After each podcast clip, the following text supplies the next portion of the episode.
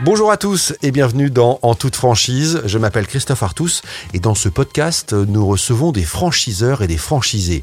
Objectif, lever le voile sur ce modèle encore trop peu connu, explorer les clés de réussite, les pièges à éviter et les tendances à suivre en matière de franchise au travers de parcours d'entrepreneurs inspirants.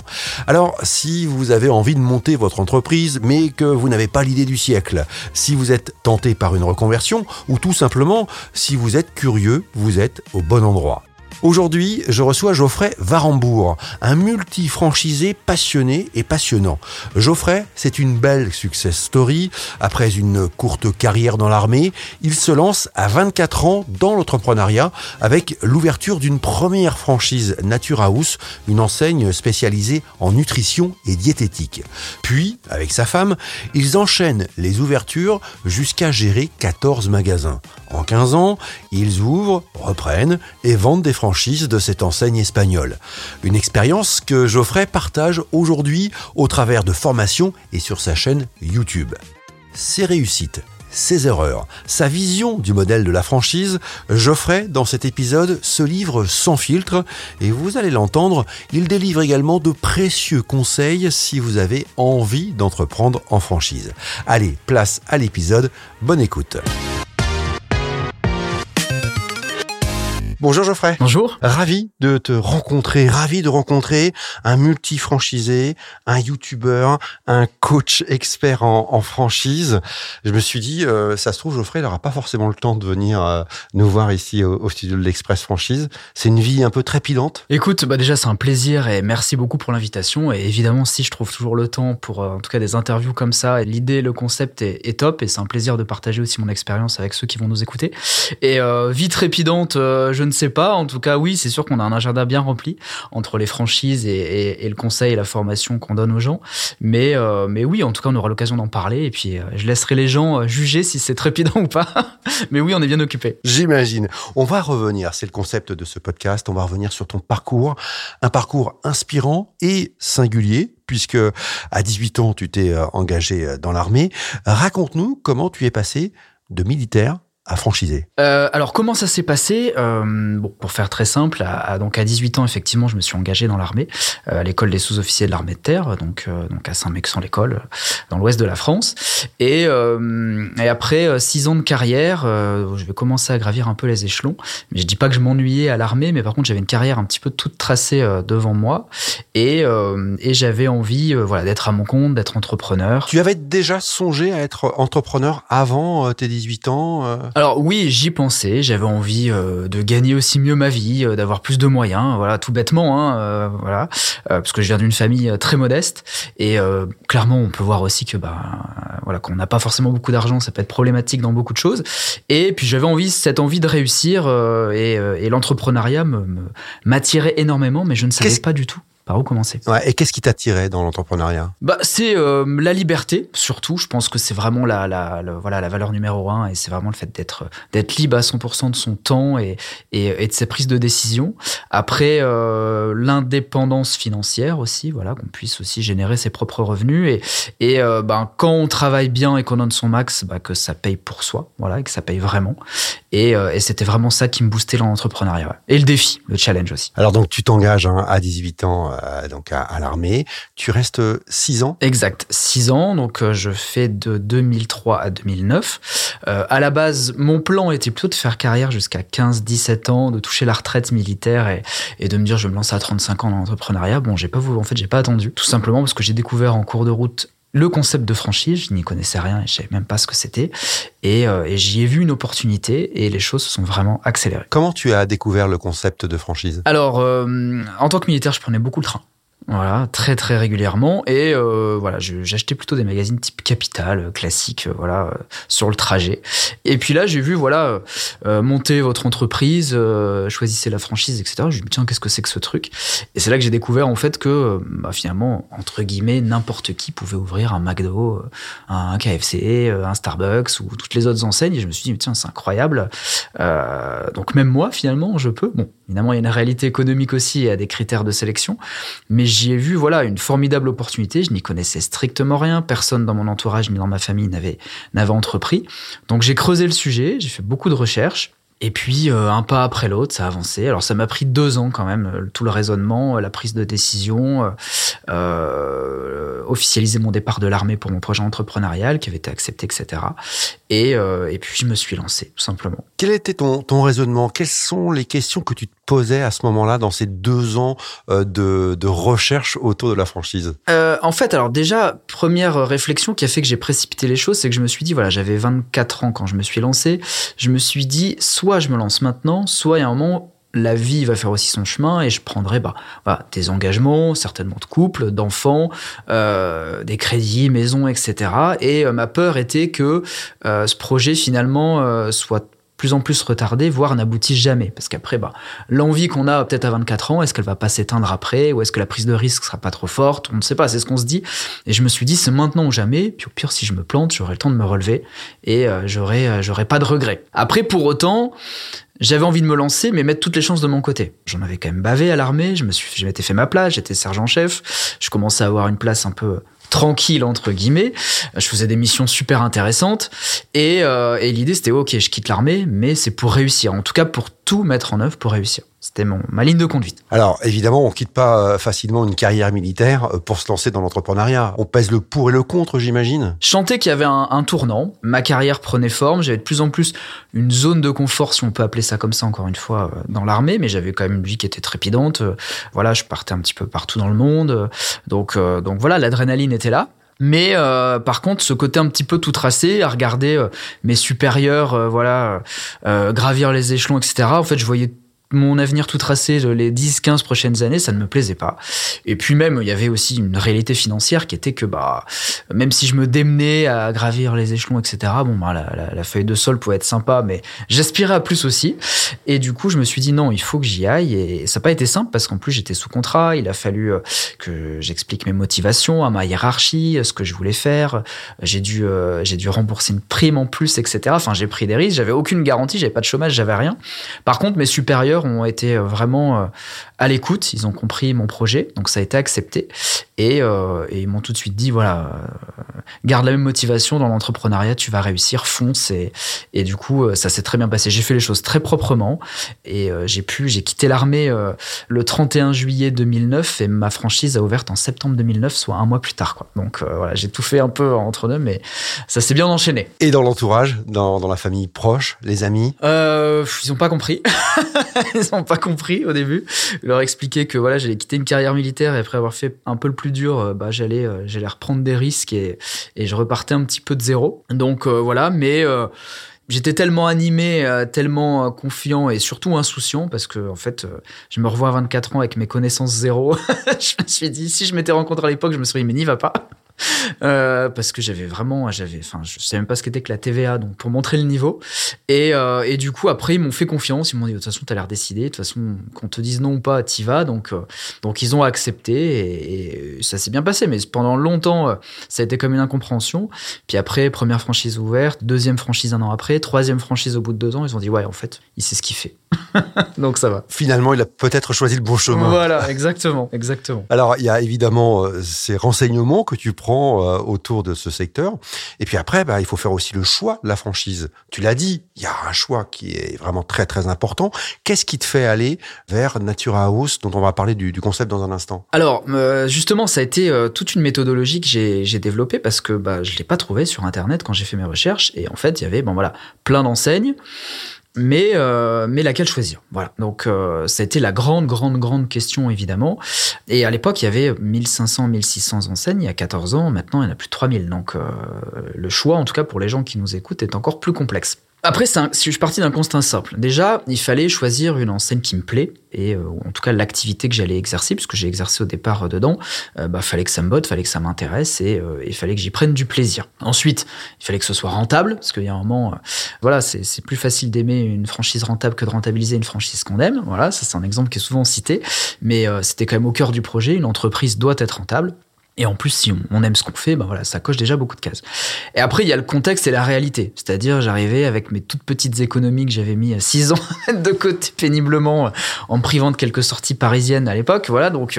Euh, et ça limite le choix de l'enseigne, ça, le, capital Alors, euh, oui, et euh, mais moins que ce que je ne pensais. C'est-à-dire que je connaissais pas tous les dispositifs d'aide, tout ce qu'on pouvait mettre en place à l'époque. Maintenant, j'ai évidemment, je connais tout ce panel, mais c'est vrai que moi, je, je connaissais pas tout ça. Et du coup, on reste sur en se disant, bah voilà, si c'est marqué tel apport sur le site annuaire euh, et que je pas cet apport à l'euro près, je peux pas me lancer. C'est la croyance des gens. Alors que c'est faux. C'est pas gravé dans le marbre non plus. Ça dépend aussi de comment on présente son dossier, des partenaires bancaires, etc.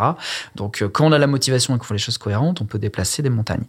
Et euh, bon, bref, moi, je suis parti sur ce constat-là j'avais, euh, je pouvais m'offrir entre guillemets euh, cette franchise-là par rapport à mon apport aussi.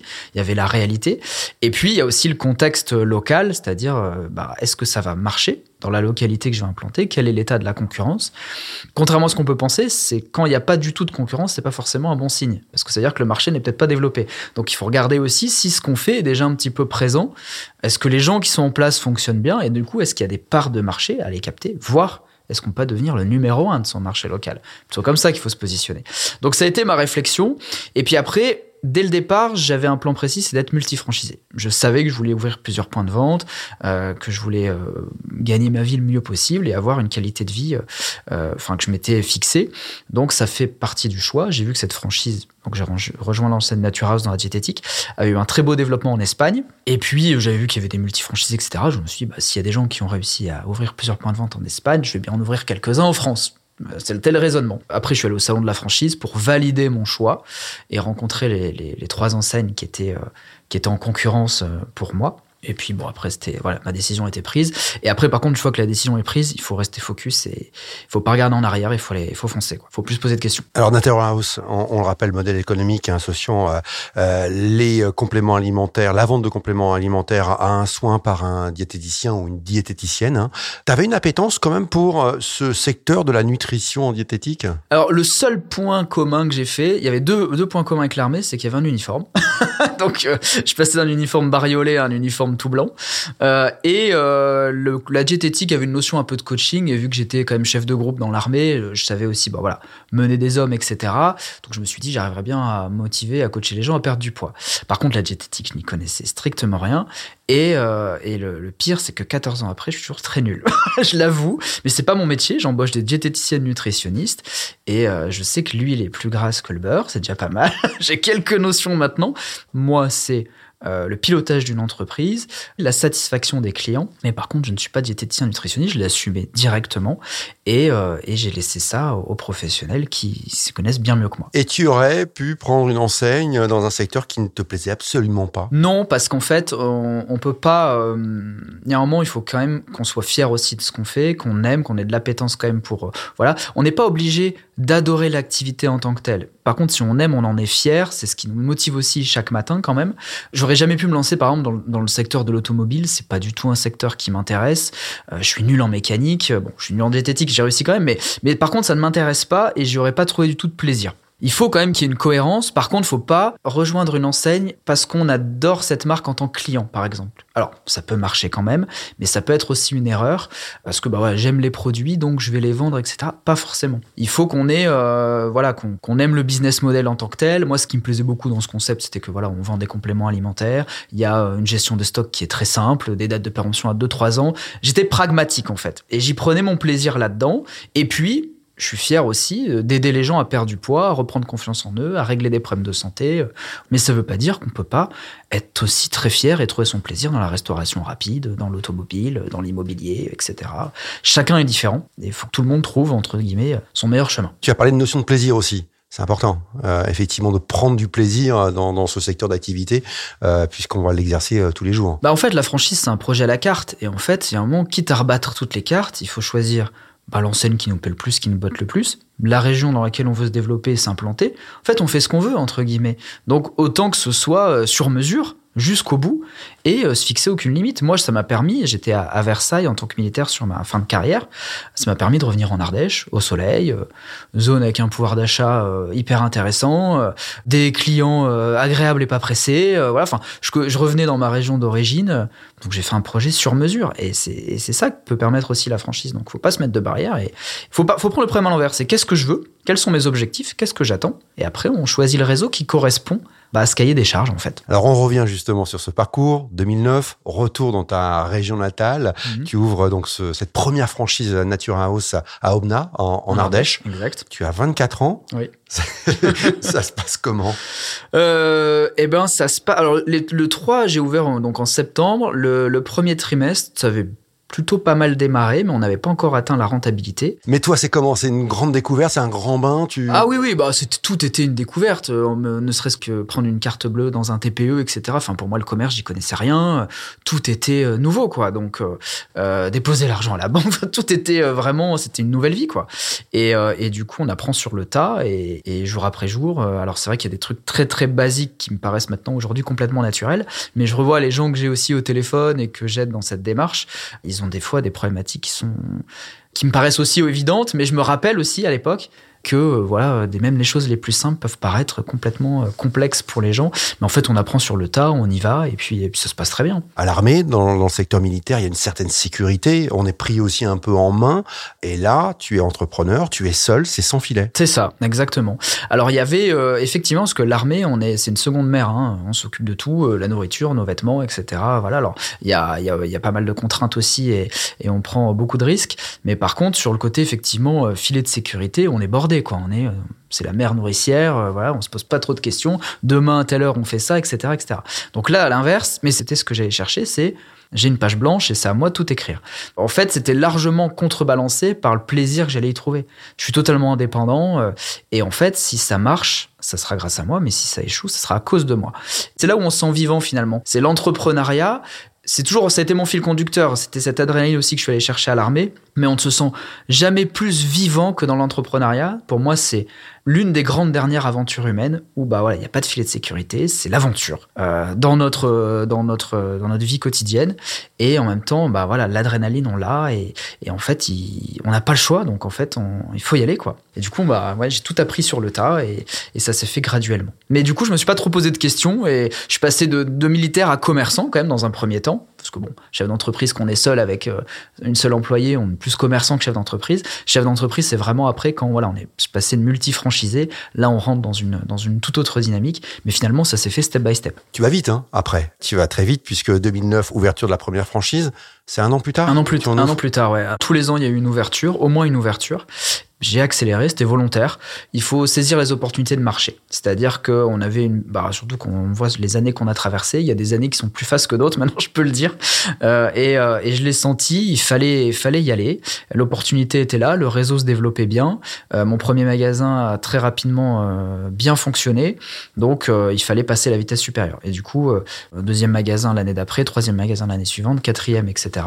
Après, j'ai eu la chance de rencontrer ma femme Tiffaine en cours de route, qui était franchisée aussi du réseau qui avait fait son bout de chemin. On s'est rencontrés très rapidement, euh, deux ans après euh, que je me sois lancé dans le monde de la franchise. Et puis après, on, on a, alors on a continué à développer chacun de notre côté, chacun de nos entités, mais on l'a fait quand même à, quatre mains. Et du coup, on passait ouais, deux, minimum deux ouvertures par an, donc ça allait très vite. Ouais, c'est un peu la, la séquence euh, romantique de cet épisode. on va raconter. Tu as rencontré donc effectivement ta femme qui était franchisée Nature House. Exactement. Un, un séminaire, tu en avais trois. Et... Je allais ouvrir mon troisième, elle allait ouvrir son deuxième. Et, euh, et effectivement, euh, à quel point, voilà, pour dire la franchise a changé ma vie, c'est que bon, c'est qu'il y a eu un vrai coup de foudre. Hein, et, et, puis voilà, on, enfin, ça fait 12 ans qu'on est ensemble, on a deux enfants, donc maintenant on peut dire que c'était un vrai coup de foudre et que c'était c'était plus que sérieux. Et euh, mais voilà, mais en fait c'est assez logique finalement. J'ai pris du recul sur tout ça. C'est assez logique, c'est que quand on se lance dans sa voie, euh, la voie euh, qu'on vise à 100% et qu'on est vraiment soi-même, bah c'est là où on va rencontrer finalement les personnes qui nous correspondent aussi le plus. Alors j'ai eu beaucoup de chance quand même, évidemment, mais finalement, euh, un hasard pas tant que ça, parce que bah, elle, elle a choisi sa voie, elle s'est lancée aussi, pareil, elle avait 24 ans aussi, femme, chef d'entreprise, voilà, et elle a explosé aussi les, les, scores.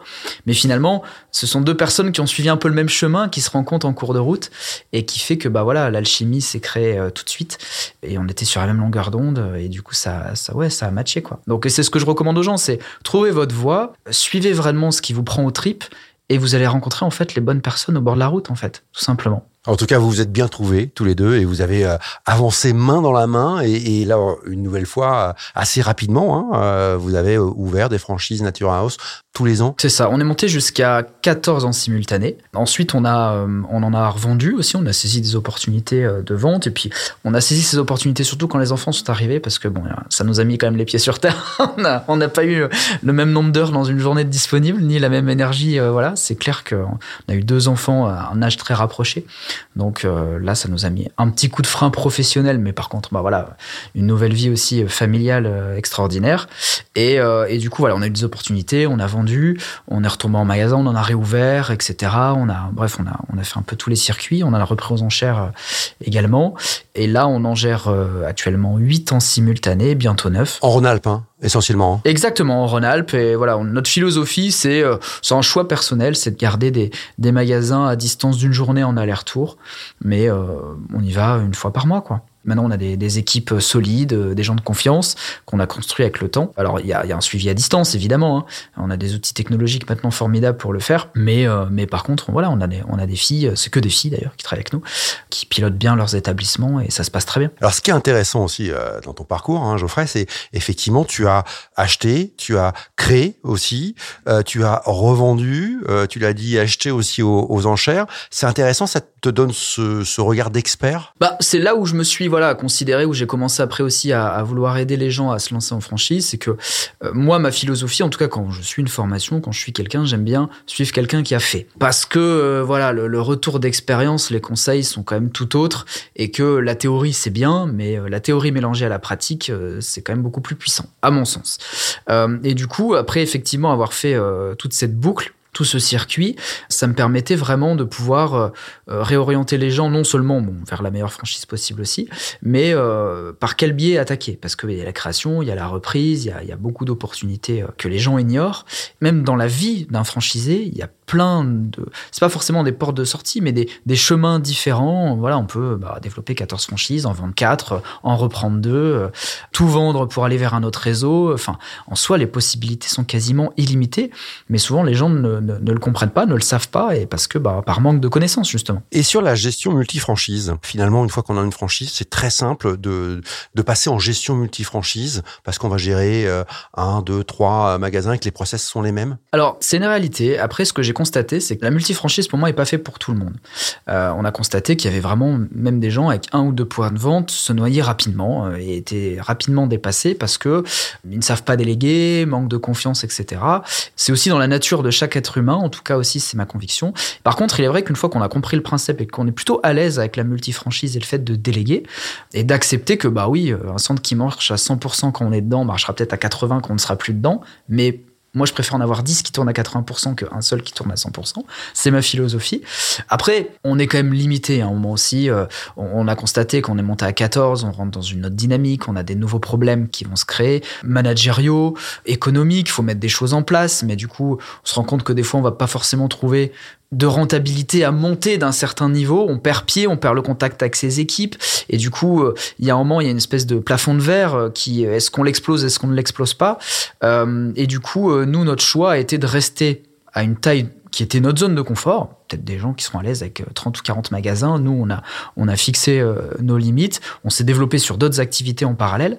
Mais euh, il faut en tout cas trouver son juste équilibre. Puis après, il y a le système français qui fait aussi que, en fonction de la taille juridique qu'on va avoir, les contraintes peuvent être aussi plus fortes. Il y a des choses à mettre en place au niveau de bah, la, la masse salariale, etc., qui font que des fois, au niveau de la rentabilité, on n'y est plus. Au niveau des contraintes, on n'y est plus. Et autant peut-être s'arrêter là, quoi, tout simplement. Alors tu as réussi dans, dans la multifranchise, tu as aussi euh, fait une tentative dans la plurifranchise en 2015, raconte-nous. Alors effectivement, on a alors là on était un petit peu au sommet de notre art. Et ça je pense c'est une bonne expérience aussi, un bon retour pour les entrepreneurs, c'est-à-dire qu'on on pétait les plafonds, chaque ouverture était un succès. Donc euh, voilà. Et on était jeunes donc euh, l'ego qui allait avec aussi.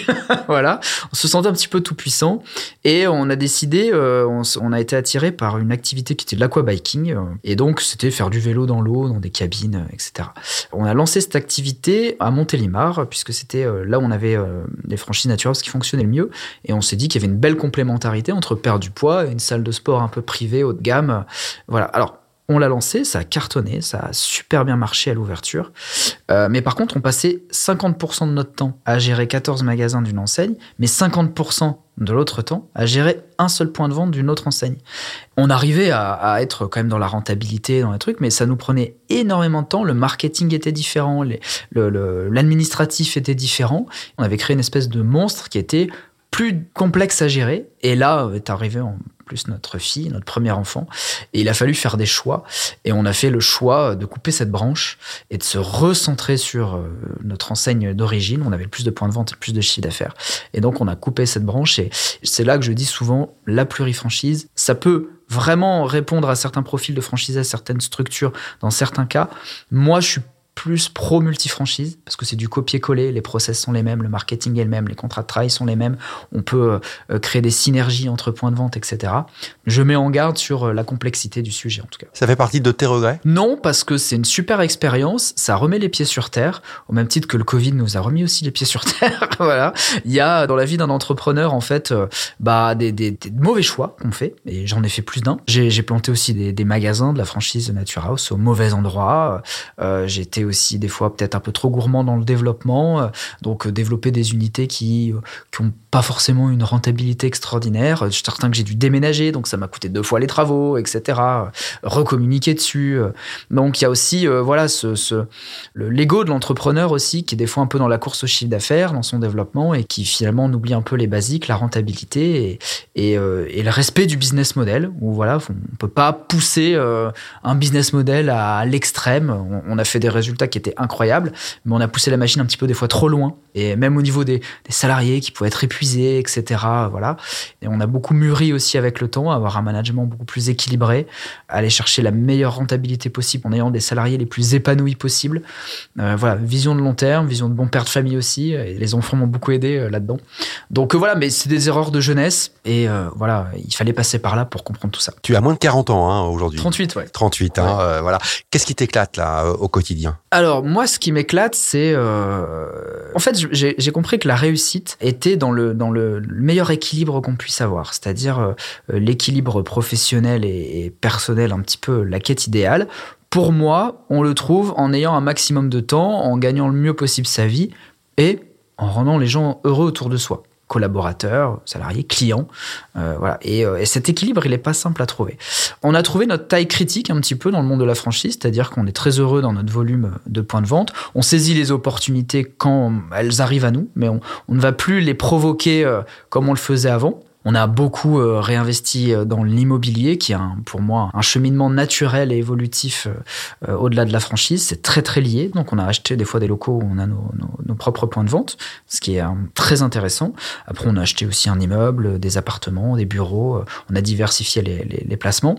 Et donc ça c'est pour un petit peu pour aujourd'hui parce que ça, ça permet quand même d'avoir des revenus passifs, mais aussi beaucoup pour demain quand on aura envie de en fait, de place aux jeunes. Et nous, en bref, on, profitera de nos, investissements, même si c'est du travail, hein, de, gérer quand même aussi un parc locatif. Et après, là où moi, je m'éclate, c'est euh, maintenant, ça fait quelques années que j'ai aussi monté mon propre organisme de formation. Et j'accompagne et je forme les gens à, se lancer en franchise, à investir aussi dans l'immobilier, à saisir ces opportunités, à les aider à devenir indépendants financièrement.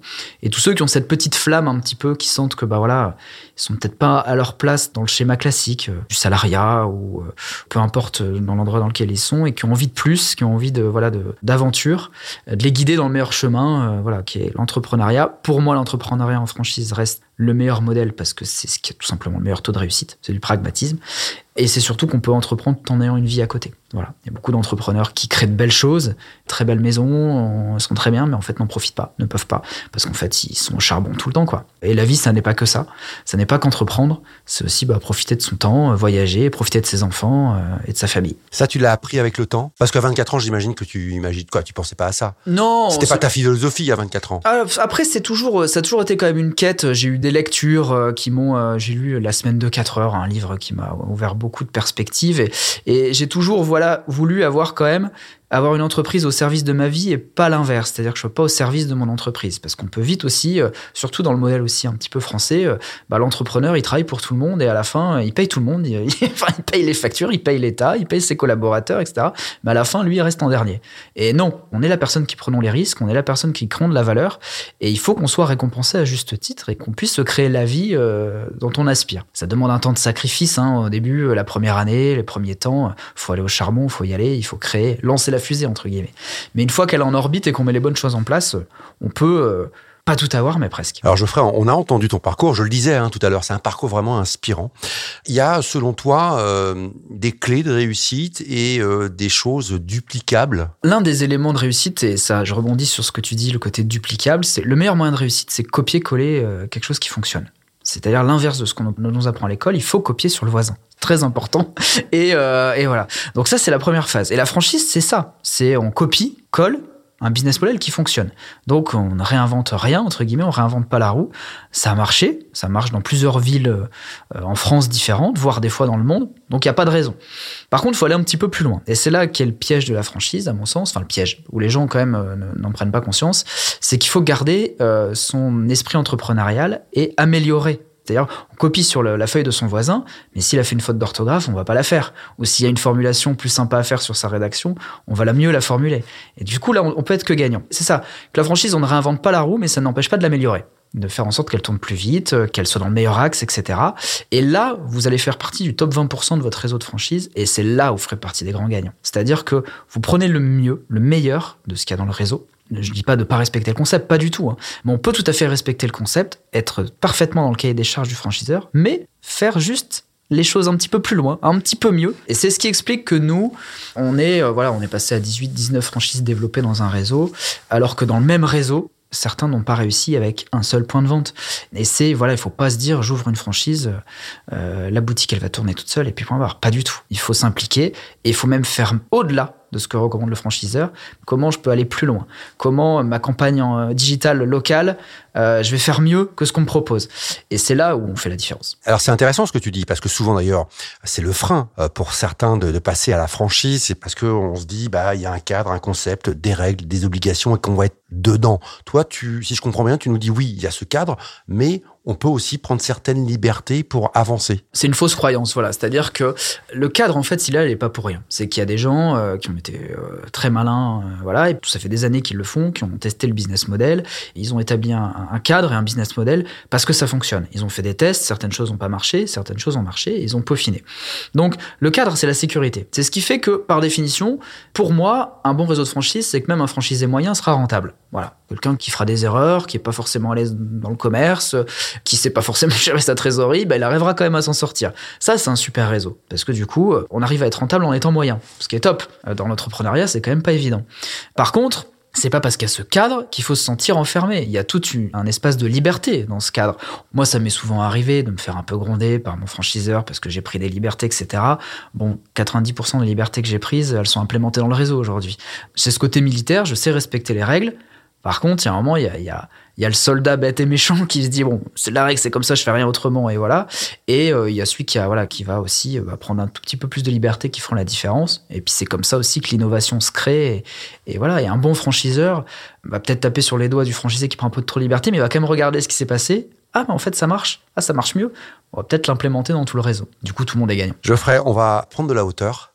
Euh, lorsque tu regardes ce parcours, qu'est-ce que tu vois, toi? Ce que je vois, c'est une citation que j'aime beaucoup, c'est qu'on surestime ce qu'on peut faire en un an, mais on sous-estime ce qu'on peut faire en dix ans. Quand je me suis lancé dans le monde de la franchise, je me suis dit, si j'arrive à gagner 2500 euros par mois, 3000 et que j'ai 3-4 magasins, je serais super heureux, etc. Bon, je pensais jamais en arriver là, je pensais jamais en faire autant.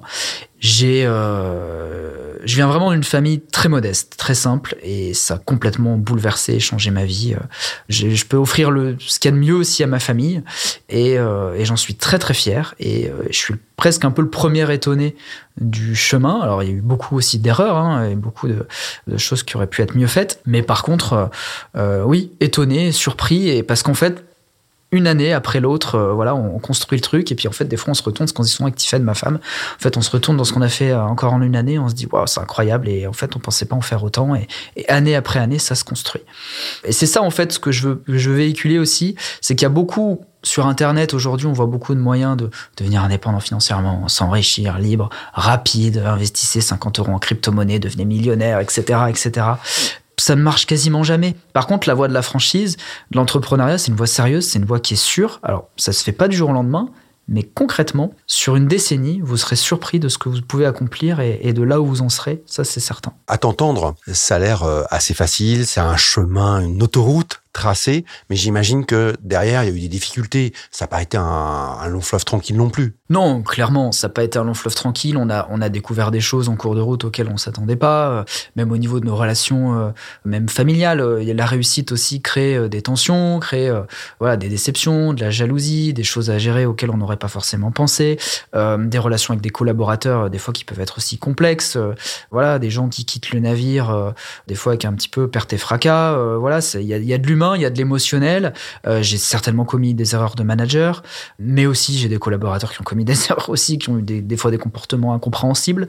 Et ça fait partie de la vie. Euh, je pense qu'on a tous ce, genre de relations euh, dans nos familles, avec nos amis, etc. Des, bonnes surprises, des mauvaises surprises, des révélations, des déceptions.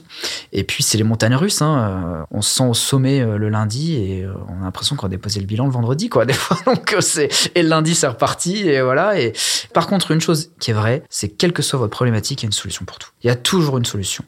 En fait, il faut pas se poser la question pourquoi, il faut systématiquement se poser la question comment. Et on s'est sorti tous les mauvais pas et tous les traquenards euh, à chaque fois en se disant comment. En tout cas, si vous avez envie de, conseils et, de retrouver Geoffrey, c'est ta chaîne YouTube. Hein. Exactement, ouais. Merci, euh, merci d'en parler. Oui, oui, j'ai une chaîne euh, YouTube.